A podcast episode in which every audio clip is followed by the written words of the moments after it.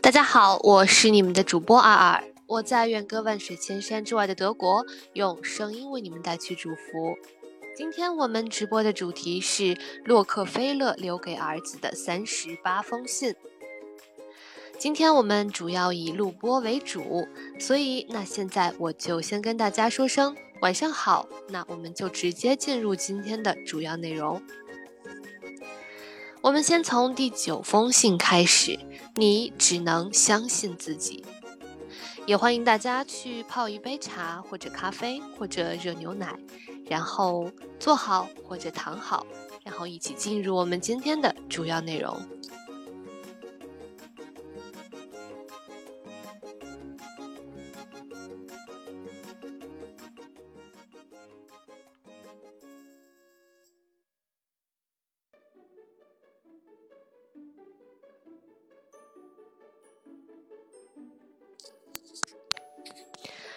我只有对自己无利无害的情况下，才表现自己的感情。我可以让对手教导我，但我永远不教导对手。无论我对那件事了解有多深，凡事三思而行。不管别人如何催促，不考虑周全，绝不行动。我有自己的真理，只对自己负责。小心那些要求我以诚相待的人，他们是想在我这里捞到好处。十一月二十九日，一八九九年。亲爱的约翰，最近心情好一点了吗？如果还没有，我想你需要了解点什么。你需要知道，在这个世界上，绝大多数的人都难免受到一种特殊力量的驱使。这种力量可以轻而易举地剥落紧裹着我们人性的外衣，将我们完全暴露在阳光下，并公正地将我们圈定在纯洁或肮脏的版图上。以致让我们所有的辩护都变得苍白无力。无论我们多么伶牙俐齿，它就是检验我们人性的试金石——利益。换句话说，利益是一面映照人性的镜子，在它面前，一切与道德、伦理有关的人性本质都将现形，而且一览无遗。也许你认为我的话太过绝对，但我的经历告诉我，事实确实如此。我不是人类史学家，对于人所表现出的高尚与丑恶，我不知道他们将做出何种解释。但我的人生经历让我坚信，利益似乎无坚不摧。本来彼此相安无事的人、种族、国家，因为利益的关系纠缠杂糅在一起，彼此尔虞我诈，乃至刀枪相向。在那些骗局、陷阱，乃至诽谤、污蔑和诋毁，以及残酷无情的血腥斗争和强盗式的掠夺中，你都会发现追逐利益的影子。在这个意义上，与其说我们是自己心灵的主人，倒不如说我们是利益的奴隶来得更为准确。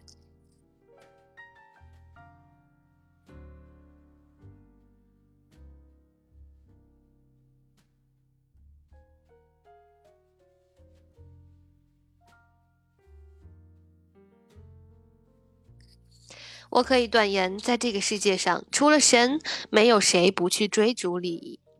商业世界里的所有活动都只有人与人的来往。自从你进入商业世界那一刻起，一场旷日持久的谋利游戏就开始了。在这场游戏中，人人都是你的敌人，包括你自己。你需要与自己的弱点对抗，而且那些把快乐建立在你痛苦之上的人，更是你必须面对的敌人。所以，当我看破这一切之后，我一直坚守着一个原则：我可以欺骗敌人，但绝不可以欺骗自己。给那些正在伤害我的人以回击，这永远不会让我的良心不安。儿子，请不要误会我，我无意要将这个世界涂上一层令人压抑、窒息的灰色。事实上，我渴望友谊、真诚、善良和一切能滋润我心灵的美好情感。我也相信它们一定存在。然而，很遗憾，在追名逐利的商场中，我难以得到这种满足，却要经常遭遇出卖和欺骗的打击。直到今天，直到今天，数次被骗的经历还历历在目。最令我痛心的一次发生在克利夫兰，当时炼油业因生产过剩，几乎无利可图，很多炼油商已经跌落到破产的边缘。更值得一提的是，克利夫兰远离油田，这就意味着与那些处在油田的炼油厂相比，我们必须要付出高昂的长途运输费用。因此，这让我们处于非常被动的局面。我决心改变这种局面，开始计划大规模收购在死亡线上挣扎的炼油厂，形成合力统一行动，让每个人的钱包都鼓起来。我告诉那些濒临倒闭的炼油厂主，我们在克利夫兰局势被动，为共同保护自己，我们必须要做些什么。我认为我的计划很好，请认真想一想。如果你感兴趣，我们会很高兴与你共同磋商。也由于善良的愿望和战略上的考虑，我买下了许多毫无价值的工厂，它们就像陈旧的垃圾，毫无利用价值，只配扔到废铁堆里。但有些人竟然如此邪恶、自私和忘恩负义，他们拿到我的钱后便与我为敌，肆无忌惮地撕毁与我达成的协议。他们卷土重来，用一堆废铁换来的金子购置设备，重操旧业，并公开敲诈我，要我买下他们的工厂。这些人都要求我以诚相待，让我出个好价钱收购他们瘫痪的工厂。我做到了，然而结果却令人痛心。在那一刻，我的心情糟糕透了。我甚至自责，我不该太善良，不该太诚实，否则我也不会落到处处被制约的境地。令我不可接受的是，在牟利游戏中，今天的朋友会变成明天的敌人。这种情形时常发生。我认识的两个人就曾无节制地多次蒙骗我。看在认识一场的份上，我不想隶属他们的罪恶。但我可以告诉你，当我知道我一直被他们欺骗的时候，我震惊了。我不明白他们竟何以卑鄙到如此的地步。历经种种欺骗与谎言，我无奈地告诉自己：“你只能相信自己，只有如此，你才不会被人蒙骗。”我知道这种略带敌意的心态不好，但这个世界有太多太多的欺骗，提防是我们不可或缺的生生存技能。跟混蛋打交道会让你变得聪明。那些邪恶的老师教会了我们许多东西。如果现在谁要想欺骗我，我估计会比翻越科罗拉多大峡谷还要艰难，因为那些魔鬼帮我建立了一套与人打交道的法则。我想这套法则对你会有所帮助。我只有在对自己有利无害的情况下，才表现自己的感情。我可以让对手教导我，但我永远不教导对手，无论我对那件事了解有多深。凡事三思而行，不管别人如何催促，不考虑周全，绝不行动。我有自己的真理，只对自己负责。小心那些要求我以诚相待的人，他们是想在我这里捞到好处。我知道欺骗只是牟利游戏中的策略，并不能解决问题。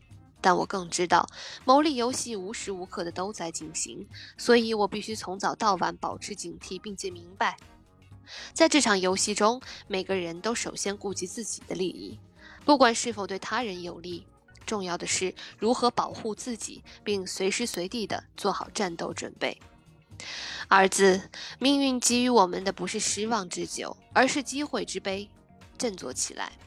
发生在华尔街的那件事，并没有什么了不得，那只是你太相信别人而已。不过，你需要知道，好马不会在同一个地方跌倒两次。爱你的父亲。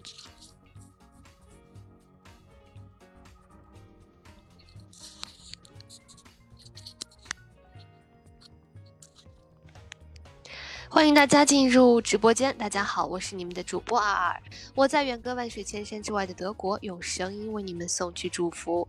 今天我们直播的主题就是洛克菲勒留给儿子的三十八封信，刚刚结束的是第九封信。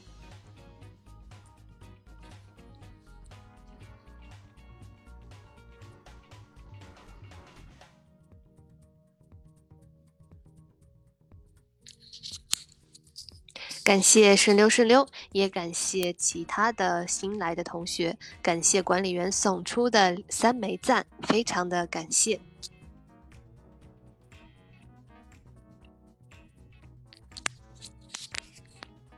那么接下来我们就进入第十封信运气靠策划。今天我们主要是以录制为主所以可能交流并不是特别多，但是也欢迎大家在直播间留言互动，我会一一答复。第十封信，运气靠策划。我承认，就像人不能没有金钱一样，人不能没有运气。但是要想有所作为，就不能只是等待运气光顾。我的信条是：我不依赖天赐的运气，但我靠策划运气平步青云。我相信好的计划会左右运气，甚至在任何情况下都能成功的影响运气。我在石油界实施的变竞争为合作的计划，恰恰验证了这一点。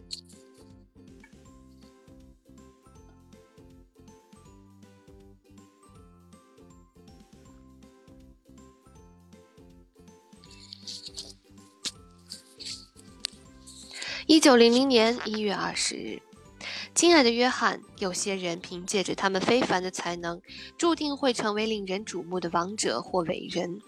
比如老麦考密克先生，他拥有一颗能够制造运气的脑袋，知道如何将收割机变成收割钞票的镰刀。在我看来，老麦考密克永远是位野心勃勃且具有商业才能的实业巨子。他用收割机解放了美国农民，同时也把自己送入全美最富有者的行列。法国人似乎更喜欢他，盛赞他为对世界最有贡献的人。哦，这真是一个意外的收获。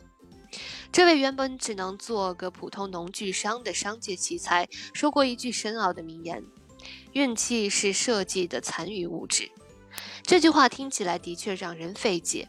它是指运气是策划和策略的结果，还是指运气是策划之后剩余的东西呢？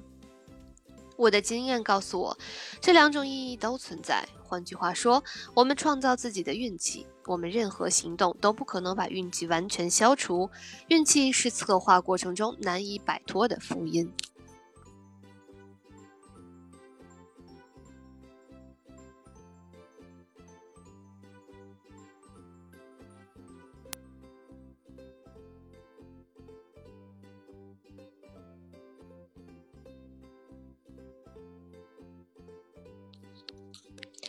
麦考密克洞悉了运气的真谛，打开了幸运之门，所以我对麦考密克收割技能推销全球，成为日不落产品丝毫不感到奇怪。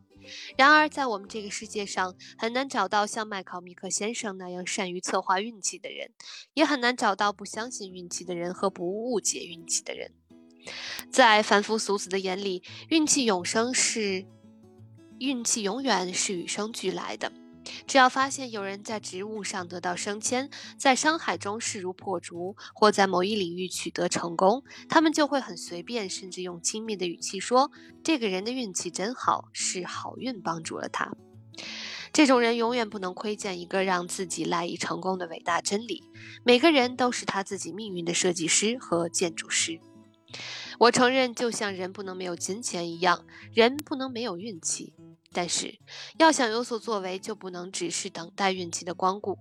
我的信条是：我不依赖天赐的运气，但我靠策划运气平步青云。我相信好的计划会左右运气，甚至在任何情况下都能成功的影响运气。我在石油界实施的变竞争为合作的计划，恰恰验证了这一点。在那项计划开始前，炼油商们各自为战，利欲熏心。结果引发了毁灭性的战争。这种竞争对消费者来说当然是件好事，但油价下跌对炼油商却是一个灾难。那时候，绝大多数炼油商做的都是亏本生意，一个个跌入破产的泥潭。我很清楚，要想重新重新攫取利益，并将钱永远的赚下去，就必须驯服这个行业，让大家理智的做生意。我把这视为一种责任。然而，这很难做到。这需要一个计划，将所有炼油业务都收置在我的手中。约翰要在获取利益的猎场上成为好猎手，你需要勤于思考、谨慎行事，能够看到事物中一切可能存在的危险和机遇，同时又要像一个棋手那样研究所有可能危及你霸主地位的各种战略。我彻底研究了形势，并评估了自己的力量，决定将大本营克利夫兰作为我发动石油工业战争的第一战场。等到征服那里的二十几家竞争对手之后，再迅速行动，开辟第二战场，直至将那些对手全部征服，建立石油业的新秩序。就像战场上的指挥官选择攻击什么样的目标，要首先知道选择什么样的武器才最奏效。要想成功实现将石油业统一到我麾下的计划，需要一个彻底解决问题的手段，那就是钱。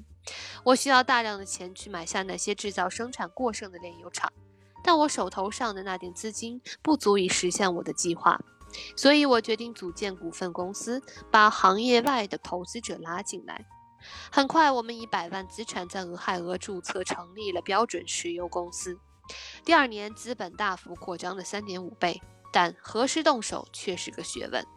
目光长远的商人总善于从每次灾难中寻找机会。我就是这样做的。在我们开始征服之旅前，石油业一片混乱，境况江河日下。克利夫兰百分之九十的炼油商已经快被日益剧烈的竞争压垮。如果不把厂子卖掉，他们就只能眼睁睁地看着自己走向灭亡。而这便是收购对手的最好时机。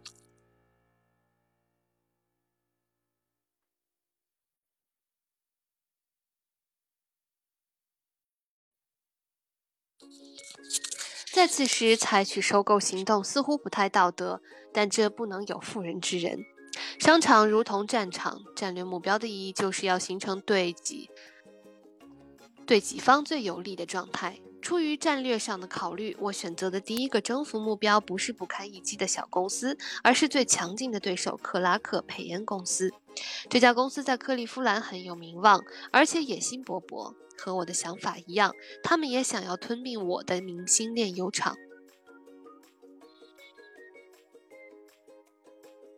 但在对手做出行动之前，我决定先下手为强。我主动约见被克拉克佩恩公司最大的股东，我中学时代的老朋友奥利弗佩恩先生。我告诉他，石油业混乱低迷的时代该结束了。为保护无数家庭赖以生存的石油行业，我要建立一个庞大、高绩效的石油公司，并邀请他入伙。我的计划打动了佩恩，最后他们同意以四十万美元的价格出售公司。我知道克拉克佩恩公司根本不值这个价钱，但我并没有拒绝他们。吃掉克拉克佩恩公司就意味着我将取得世界最大炼油商的地位，并将为迅速把克拉克利夫兰的炼油商捏合在一起充当潜力先锋。这一招果然十分奏效，在以后不到两个月的时间里，就有二十二家竞争对手归于标准石油公司的麾下，并最终让我成为了那场收购战的大赢家。而这又给我势不可当的动力。在此后三年的时间里，我连续征服了费城、匹兹堡、巴尔的摩的炼油商，成为了全美炼油业的唯一主人。今天想来，我真是幸运。如果当时我只感叹自己时运不济，选择随波逐流，或许我早已被征服。但我策划出了我的运气。世界上什么事都可以发生，就是不会发生不劳而获的事。那些随波逐流、墨守成规的人，我不屑一顾。他们的大脑被错误的思想所盘踞，以为能全身而退就沾沾自喜。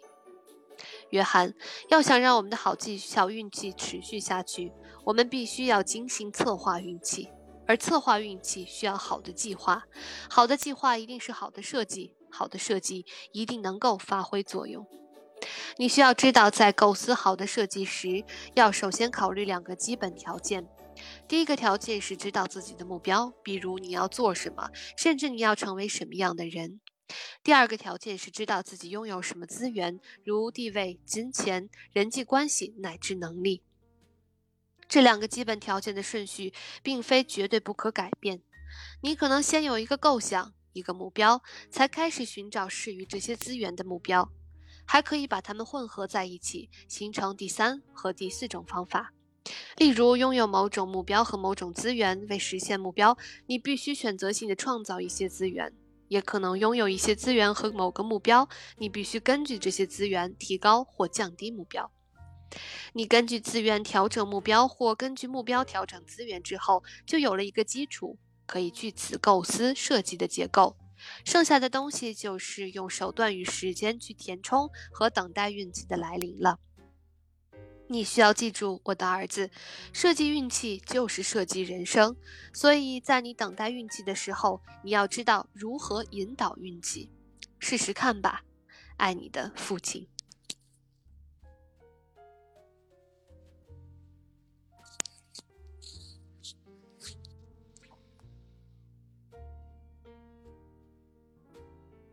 欢迎新来的听友进入直播间，大家晚上好，我是你们的主播阿尔，我在远隔万水千山之外的德国，用声音为你们带去祝福。今天我们直播的主题是洛克菲勒留给儿子的三十八封信，刚刚我们结束了第九和第十封信，也欢迎大家在直播间留言互动，也欢迎点击关注。以及订阅我的所有专辑，非常感谢大家的参与。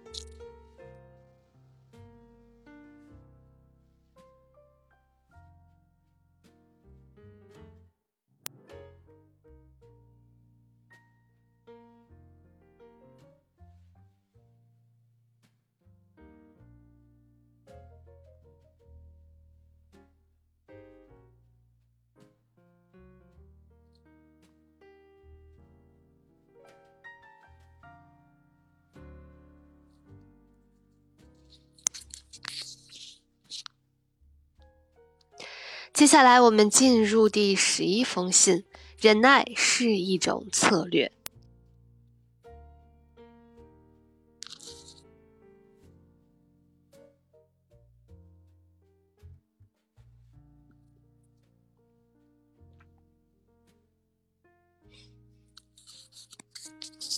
在任何时候，冲动都是我们最大的敌人。如果忍耐能化解不该发生的冲突，这样的忍耐永远是值得的。但是如果一意孤行，非但不能化解危机，还会带来更大的灾难。一九零零年九月二日，亲爱的约翰，非常感谢你对我的信任，把你退出花旗银行董事会的事情告告诉了我。我当然理解你这样做的理由，你已经无法继续忍受同事们的某种做法，更不想继续屈从于他们。但是你的决定是否明智，似乎还有待于考证。这样一段时间后才能见分晓。理由很简单：如果你不主动放弃花旗银行董事的职位，而是选择留在那里，或许你会得到更多。我知道屈从是思想的大敌，也是自由的欲力。然而，对于一个胸怀大志的人而言，保持必要的屈从与忍耐，恰恰是一种屡试不爽的成功策略。追溯过往，我曾经忍耐过许多，也因忍耐得到过许多。在我创业之初，由于资金缺乏，我的合伙人克拉克先生邀请他昔日同事加德纳先生入伙。对此，我举双手赞成，因为有了这位富人的加入，就意味着我们可以做我们想做、有能力做、只要有足够资金就能做成的事情。然而，出乎意料的是，克拉克带来了一个钱包的同时，却送给了我一份屈辱。他们要把克拉克。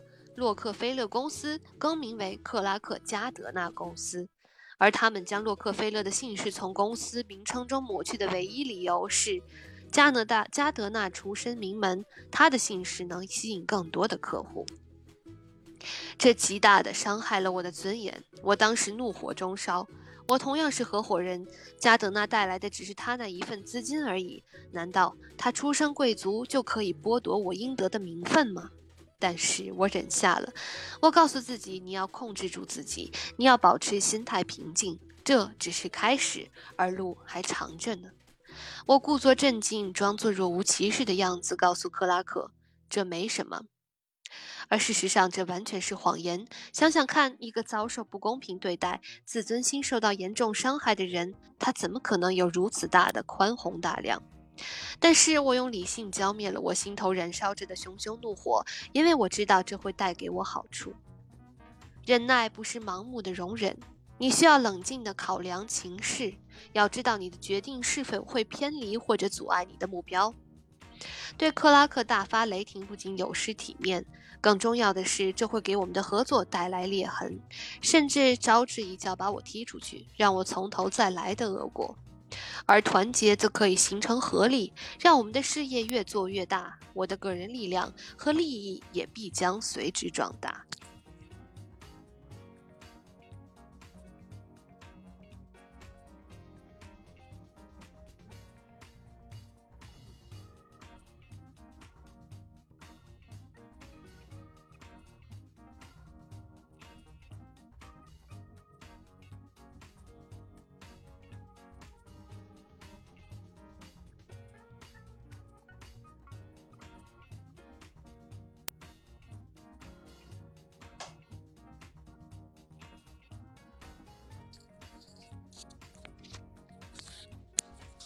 我知道自己的目标在哪里，在这之后，我继续一如既往不知疲倦的热情工作。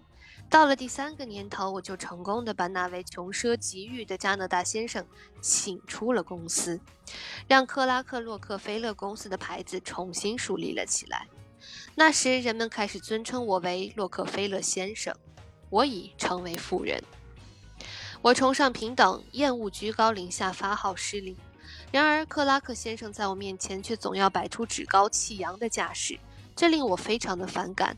他似乎从不把我放在眼里，把我视为目光短浅的小职员，甚至当面贬低我，除了记账和管钱之外一无是处。要不是有他这个合伙人，我更会变得一文不值。这是公然的挑衅，我却装作充耳不闻。我知道自己尊重自己比什么都重要，但是我在心里已经同他开战。我一遍一遍地叮嘱自己：超过他，你的强大是对他最好的羞辱，是打在他脸上最响亮的耳光。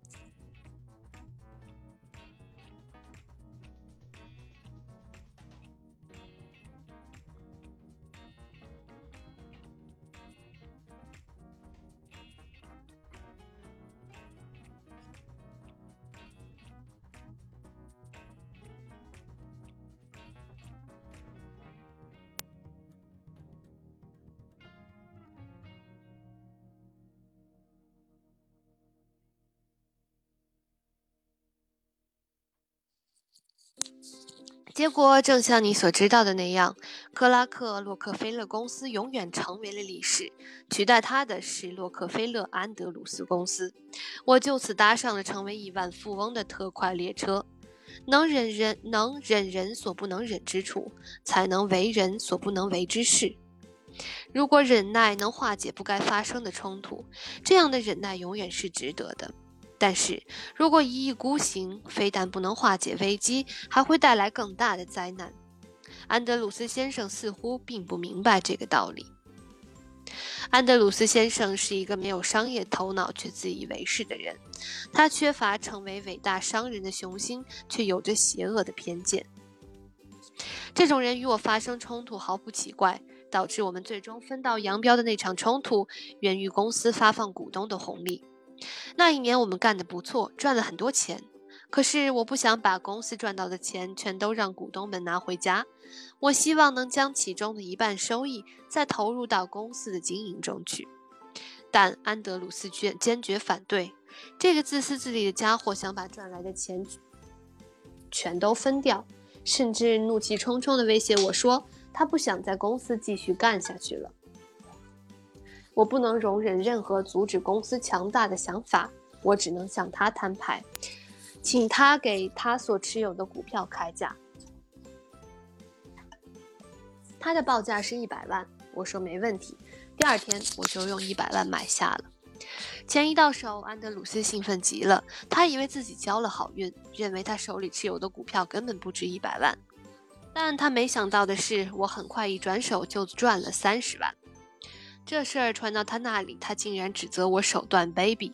我不想因为区区三十万就落得个卑鄙的名声，就派人告诉他可以按原价收回。但懊恼中的安德鲁斯拒绝了我的好意。事实上，他拒绝的是一次成为全美巨富的机会。如果他能把他价值一百万的股票保留到今天，就会成为当时的千万富翁。但为赌一时之气，他丧失了终生再也抓不回来的机会。约翰在这个世界上存在着许多需要我们去忍耐的人和事，而引诱我们感情用事的人和事也太多太多。所以你要修炼自己管理情绪和控制情感的能力，要注意在进行决策制定时不能受情绪左右，而是完全根据需要来做决定。要永远知道自己想要什么。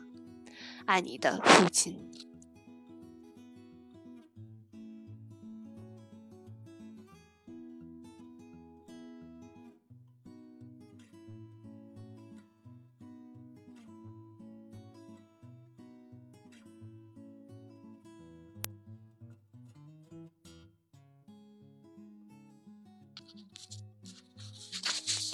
大家好，欢迎大家进入直播间，我是你们的主播阿尔，我在远隔万水千山之外的德国，用声音为你们带去祝福。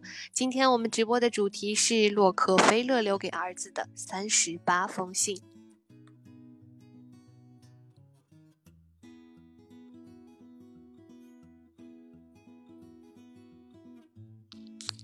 今天的直播过程中，我们已经录播了第九封信，你只能相信自己；第十封信，运气靠策划；以及第十一封信，忍耐是一种策略。也希望大家能从直播的过程中收获一些、获得一些、成长一些、进步一些。